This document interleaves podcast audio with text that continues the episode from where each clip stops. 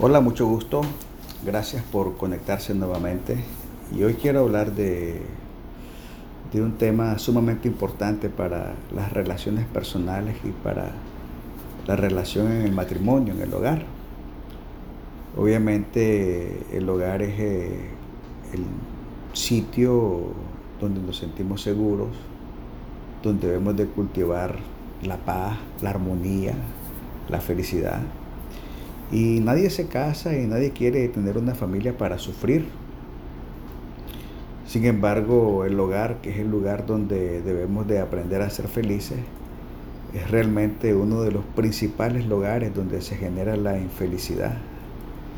Y el lugar donde debemos aprender a estar en armonía, en conexión, es donde más separados nos sentimos. Y es que tener relaciones saludables no es fácil. Eh, se hace bien difícil. Y la intimidad, la conexión, la estima que tanto deseamos y tanto anhelamos se vuelve casi difícil. Y hace de la vida algo muy duro. Y es que el ser humano, eh, su conducta, su comportamiento, históricamente siempre ha tenido un error hay un error muy antiguo que, está presente en todas las épocas. Y es que nosotros nos cuesta ver nuestros propios errores. Siempre estamos esperando que la otra persona cambie para que las cosas se solucionen. Si lo llevamos al ámbito del matrimonio, eh, pensamos algo como esto. Si mi pareja cambiara, todos nuestros problemas desaparecerían. Entonces estamos poniendo eh, toda la expectativa y toda la solución en la otra persona, cuando muchas veces corresponde a nosotros.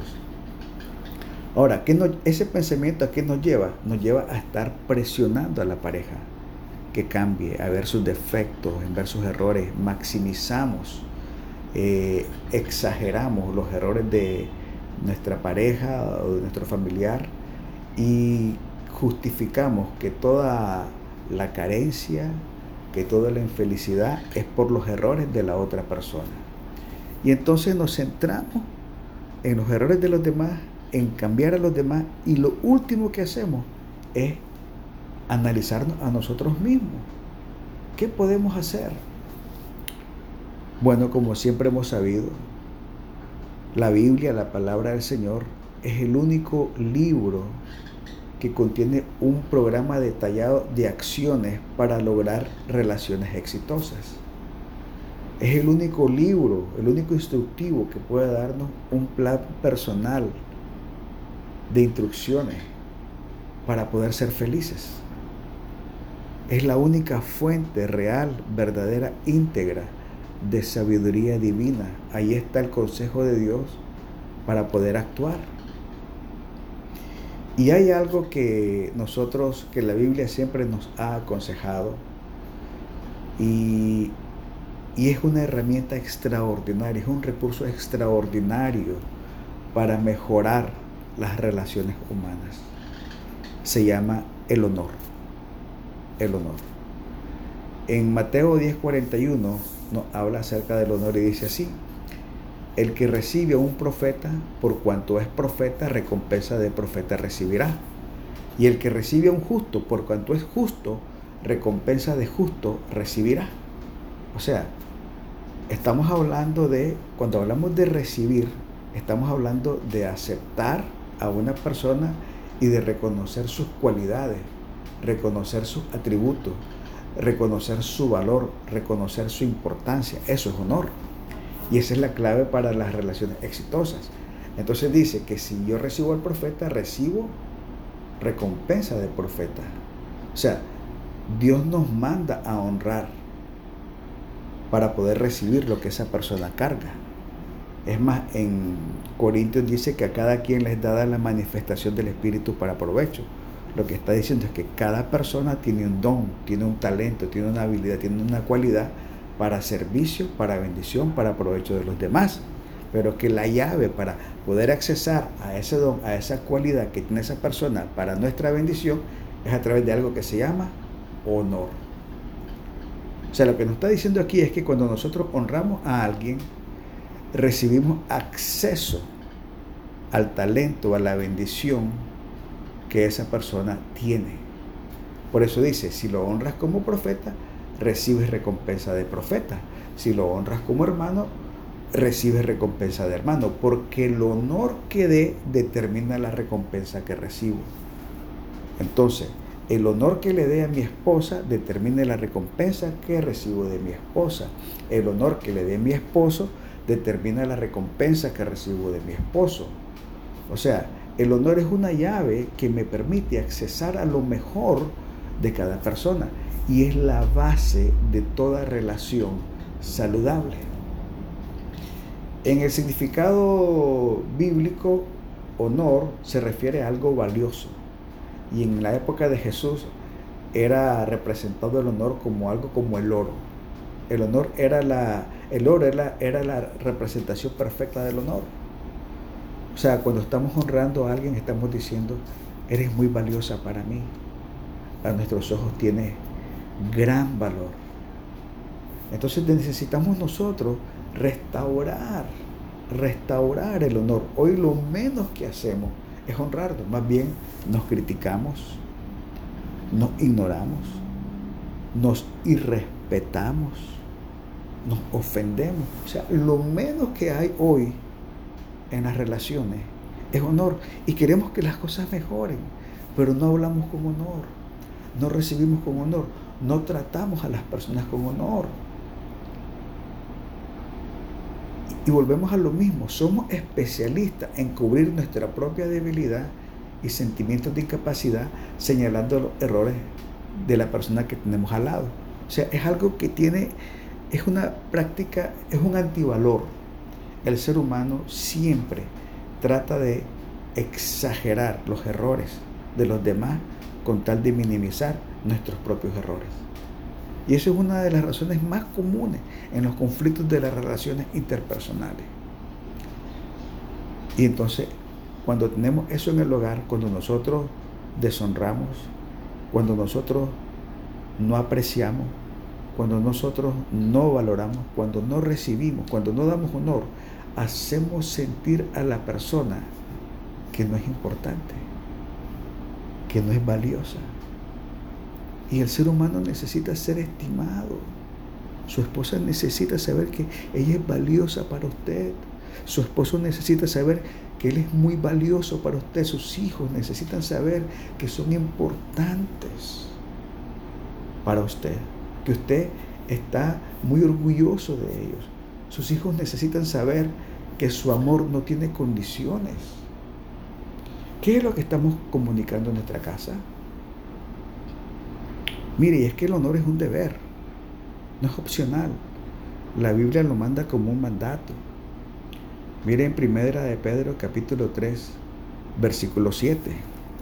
Dice así, vosotros maridos, igualmente vivid con ella sabiamente dando honor a la mujer como a vaso más frágil y como a coheredera de la gracia de la vida, para que vuestras oraciones no tengan estorbo. Mire qué interesante. Está diciendo que el hombre, que es la imagen de Dios, que está diseñado para prosperar, para fructificar y para gobernar, necesita la bendición de Dios. Pero que si no trata a su esposa con honor, Dios no escucha sus oraciones. O sea, el hombre necesita tener una relación saludable, sana con su esposa. Y únicamente la va a lograr a través del honor. Dice, tratándola como a vaso más frágil, dando honor como a vaso más frágil. Y a las mujeres también le dice, mire lo que dice en Primera de Pedro capítulo 3, versículo 1 y 2. Así vosotras mujeres, está sujeta a vuestros maridos para que también los que no creen a la palabra sean ganados sin palabras por la conducta de sus esposas, considerando vuestra conducta casta y respetuosa. Está hablando de honor. Dice que la conducta casta y respetuosa de la mujer va a honrar al marido y va a ganar el alma del marido sin palabras. O sea, es un comportamiento de honor el que va a transformar a su esposo. Es un comportamiento de honor. de honra que va a sanar nuestras relaciones personales. Así que ah, yo quisiera de alguna manera darle un plan, cómo restaurar el honor en nuestras relaciones. Número uno, el principio del asombro. Es una mezcla de admiración, es un reflejo del corazón hacia aquella persona que atesoramos profundamente. Cuando le decimos, wow, qué afortunado soy de tenerte conmigo. Qué afortunado, qué bendecido soy de que estés conmigo. Gracias por tu compañía, gracias porque tu presencia me hace feliz. El estar agradecido por esa persona es el primer paso para restaurar el honor en nuestra casa. Segundo, validarla. Validar las cosas buenas que hace. ¿Sabes qué? Te, agradezco mucho porque me ayudaste con esto. Te agradezco mucho por este consejo. Te agradezco mucho por este sacrificio. Agradecer, el dar gracias, es un proceso extraordinario. Validar a la persona para restaurar el honor.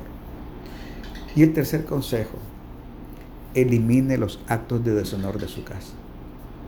Elimine, aunque sean pequeños, aunque sean inofensivos, el, el burlarse, eh, el no poner atención cuando nos hablan, el hablar mal de los parientes de su esposa o de sus hijos, ignorar eh, o no expresar aprecio o no admitir que estamos equivocados. Esas prácticas de indiferencia llena de orgullo, de egoísmo, tienen que ser eliminadas de la casa, tienen que eliminar de la casa todo acto de deshonor. Y al final, yo quisiera orar para que nos comportamos en, en hombres y mujeres de honor esposos de honor, esposas de honor, hijos, hijas de honor. Nuestra casa, nuestra familia necesita nuestro comportamiento de honor. Así que, mire, es la clave para las relaciones exitosas. Así que hoy le voy a pedir que oremos juntos y digamos, Padre, gracias por tu palabra, gracias por tu consejo. Hoy he entendido la importancia del honor en mis relaciones. Te pido en el nombre de Jesús que restaures el honor en mi vida, que restaures el honor en mi casa, que de mi boca solo salgan palabras de aprecio, de respeto y de honra para todas las personas que me rodean.